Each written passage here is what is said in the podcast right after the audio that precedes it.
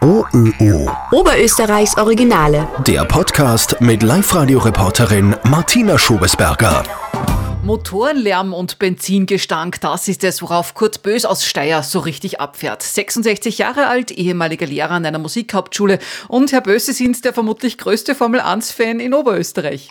Naja, ich möchte keine Stricherlisten machen, aber ich bin jetzt derzeit bei 118 Live Grand Prix seit 1970. Ja, äh, und möchte das äh, noch gerne ein bisschen weiter ausbauen. Das Jahr 20 war das erste Jahr in meiner äh, seither, dass ich keinen Grand Prix sehen konnte. Ich würde, ich hätte drei besucht, ja, aber es ist leider Gottes alles mehr oder weniger äh, in den Virus gefallen. Hm. Wie ist diese Leidenschaft für die Formel 1 bei Ihnen entstanden?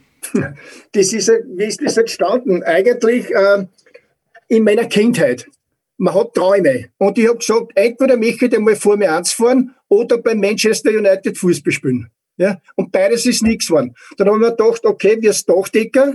Das hat dann auch nicht geklappt und dann, dann bin ich auf das gekommen, okay, Lehrer würde für mich das Passende sein und dann habe ich mich immer eingelebt. Und das war eigentlich seit dem 14. Lebensjahr war die Formel 1 mein Hobby.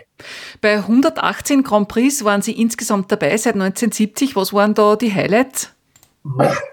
Das ist jetzt eigentlich, das ist jetzt eigentlich eine lange Liste. Ich versuche mal das Wichtigste auszubringen.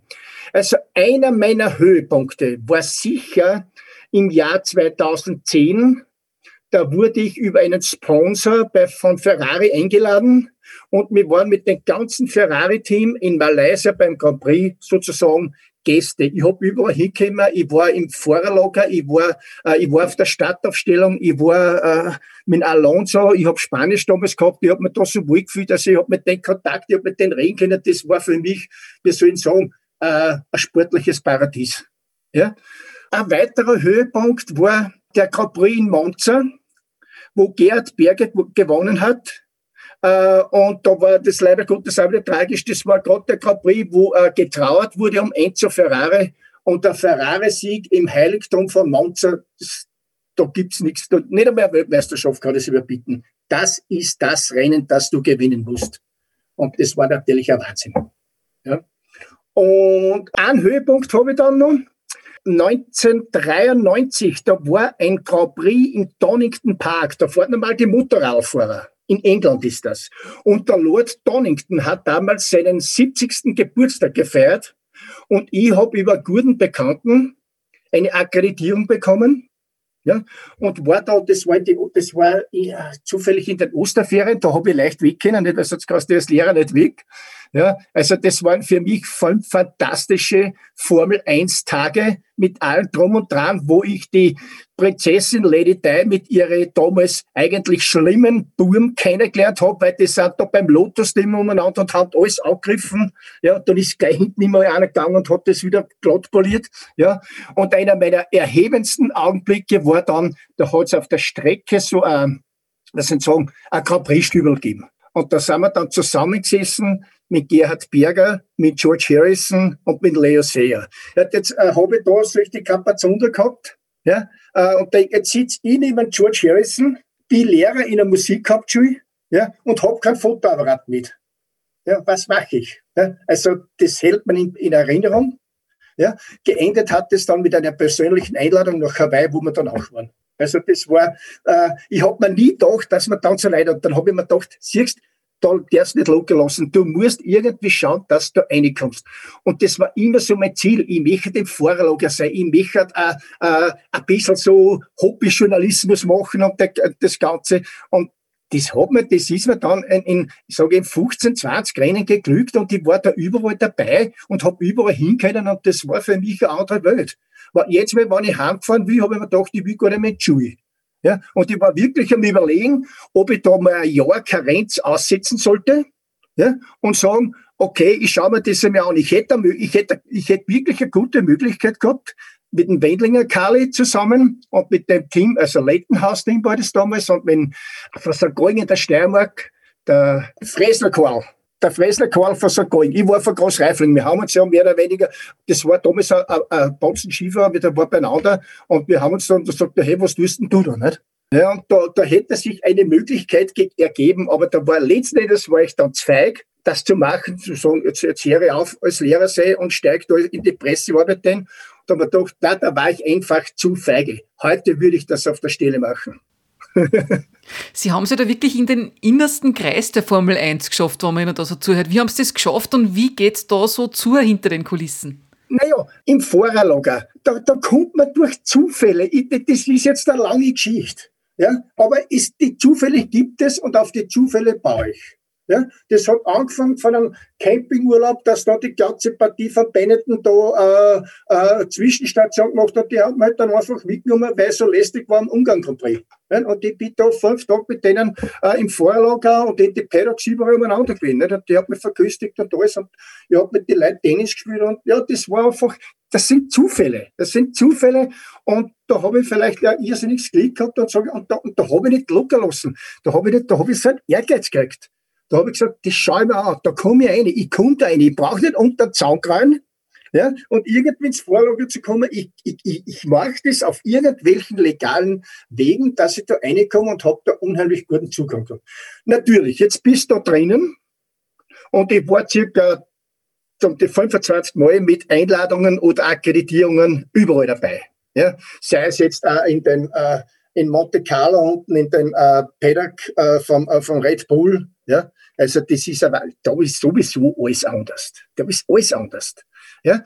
Aber ähm, es ist halt, ich sage jetzt so, wie soll ich sagen, irgendwie ein Zirkus. Es ist ein Zirkus. Es sind immer dieselben Artisten da, es sind immer dieselben Leute da, äh, von, von den Rennbetreuern, es sind immer dieselben Journalisten da und da lernt man interessante Leute kennen.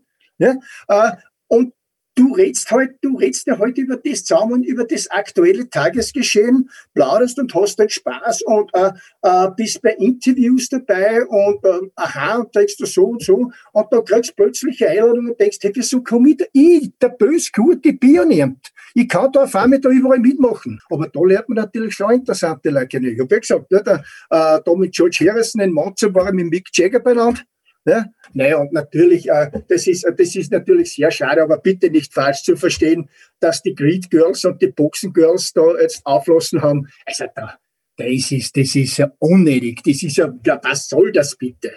Ja, das, man, äh, das gehört halt, das hat irgendwo dazugehört, nicht? Und gerade so in Monte Carlo, da war sowieso alles vertreten, was Hang und Namen gehabt hat. Ja? Und so auch äh, zum Beispiel am Grand Prix am Steiermark, um ein Beispiel zu nennen. Ja? Äh, also jetzt Spielberg, ja, da, da waren unsere Creed Girls ja, in super, in super Trachtengewand eingehüllt. Das, hat, das, das war ja schön. Das ist ja Heimat. Das ist ja irgendwas äh, verbunden mit dem. Ja? Das sind ja keine äh, Sexgirls oder was weiß ich, wie man das nennen soll. Die waren auch bildhübsch. Da waren auch zwei Steirerinnen dabei. Ne? Die habe ich auch gehört, weil das sind immer meine Nachbarn. Ne? Äh, und, äh, und wo ich sage, das, das gehört doch einfach dazu. Und Rennen mit Elektroautos, die taugen auch nicht so, haben sie mir vorher gesagt. Ja.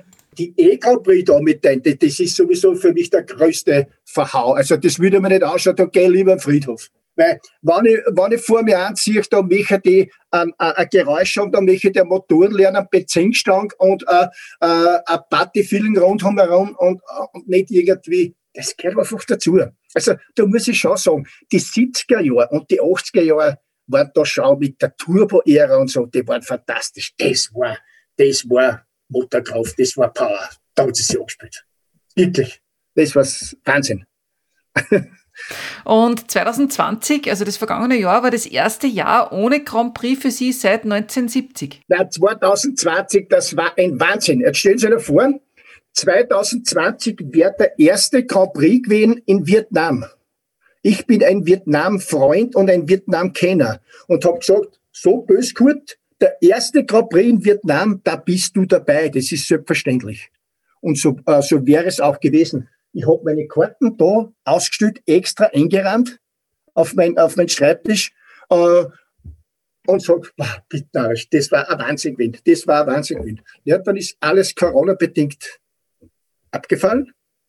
Dann hätte ich noch gehabt am Österreichring heuer, also, äh, Entschuldigung, 2020, das war eine große Fete gewesen, weil da hätte ich meinen 120. Live-Grand Prix gehabt. Ne? War schon alles geplant und vorbereitet. Ja, das ist ins Wasser gegangen. Und dann hätten wir gedacht, vielleicht nicht zur Draufgabe machen wir äh, nur mit dem Saisonabschluss in Abu Dhabi, aber da war dann eh schon alles entschieden. Also äh, die zwei hätten wir genü hätten eigentlich äh, ja genügt. Ich wollte 120 und das einmal äh, in einem super Rahmen feiern. Das, auf das muss ich noch ein bisschen warten. Jetzt ist ja für heuer alles noch ziemlich unsicher, aber was steht heuer an an Formel 1 Rennen? Ja, heuer, es stehen so viele Grand Prix an wie noch nie, nämlich 23, aber wie die durchgeführt werden kann, also das ist mir, das ist mir bei der derzeitigen Situation ein totales Rätsel. Ich persönlich habe schon die Tickets für den Österreich Grand Prix. Angeblich sollte Imola einspringen. Ja, aber da weiß man, das ist, das ist zu, das ist im April, da weiß man überhaupt noch nicht, ob das mit Zuschauern geht. Und was ich unbedingt möchte, ist Russland-Sochi. Das wäre mein ganz großes Ziel. Und ich hoffe, dass das so bleibt wie vorgesehen bei den Russen, weil das war der einzige Grand Prix, wo Zuschauer dabei waren. Also offiziell und nicht wenig. Ja. Da hoffe ich sehr auf den Putin, dass da nichts, äh, dass da nichts schief geht. Nein, das hat mit denen wahrscheinlich nichts zu tun, aber die sind eh alle schon geimpft. Und äh, äh ich glaube, also das wäre mein großes Ziel. Sochi im glaube ich, am 26. September oder wann das ist. Das möchte ich unbedingt machen. Ihr habt Fragen zum Podcast oder kennt vielleicht ein Oberösterreich Original? Dann schickt mir bitte eine Nachricht an podcast.liferadio.at. Oberösterreichs Originale.